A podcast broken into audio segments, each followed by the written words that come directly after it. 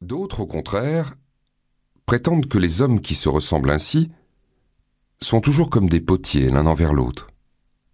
Sur ces mêmes sujets, certains recherchent une explication plus relevée et s'appuyant davantage sur des considérations d'ordre physique. Pour Euripide, la terre, quand elle est desséchée, était prise de pluie, et le ciel majestueux, saturé de pluie, aime à tomber sur la terre. Pour Héraclite, c'est ce qui est opposé qui est utile. Et des dissonances résulte la plus belle harmonie, et toutes choses sont engendrées par discorde. Mais l'opinion contraire est soutenue par d'autres auteurs, et notamment par Empédocle, qui dit que le semblable tend vers le semblable. Laissons de côté les problèmes d'ordre physique, qui n'ont rien à voir avec la présente enquête. Examinons seulement les problèmes proprement humains et qui concernent les mœurs et les passions. Par exemple, si l'amitié se rencontre chez tous les hommes, ou si au contraire il est impossible que des méchants soient amis, et s'il n'y a qu'une seule espèce d'amitié, ou s'il y en a plusieurs. Ceux qui pensent que l'amitié est d'une seule espèce, parce qu'elle admet le plus et le moins, ajoutent foi à une indication suffisante, puisque même les choses qui diffèrent en espèces sont susceptibles de plus et de moins. Mais nous avons discuté ce point antérieurement. Ces matières gagneraient peut-être en clarté si nous connaissions préalablement ce qui est objet de l'amitié.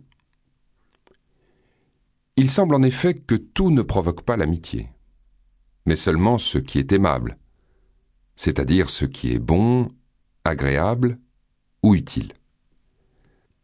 On peut d'ailleurs admettre qu'est utile ce par quoi est obtenu un certain bien ou un certain plaisir.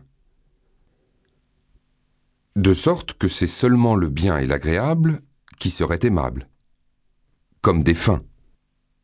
Dans ces conditions, est-ce que les hommes aiment le bien réel ou ce qui est bien pour eux?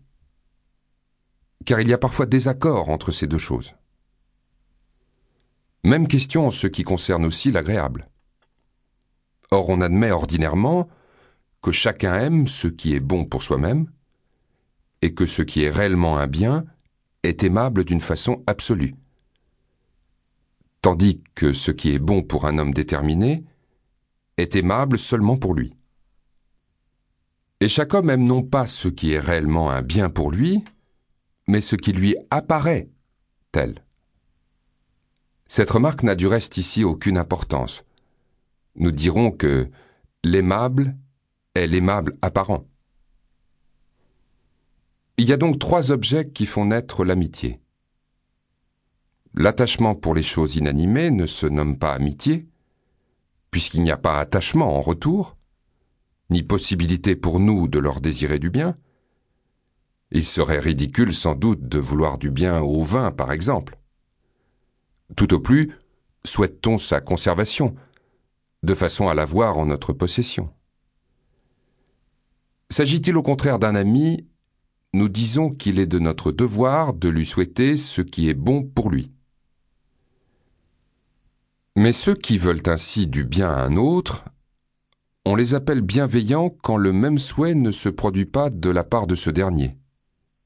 Car ce n'est que si la bienveillance est réciproque qu'elle est amitié. Ne faut-il pas ajouter encore que cette bienveillance mutuelle ne doit pas demeurer inaperçue? Beaucoup de gens ont de la bienveillance pour des personnes qu'ils n'ont jamais vues, mais qu'ils jugent honnêtes ou utiles. Et l'une de ces personnes peut éprouver ce même sentiment à l'égard de l'autre partie. Quoiqu'il y ait manifestement alors bienveillance mutuelle, comment pourrait-on les qualifier d'amis? Alors que chacun d'eux n'a pas connaissance des sentiments personnels de l'autre. Il faut donc qu'il y ait bienveillance mutuelle, chacun souhaitant le bien de l'autre, que cette bienveillance ne reste pas ignorée des intéressés, et qu'elle est pour cause l'un des objets dont nous avons parlé.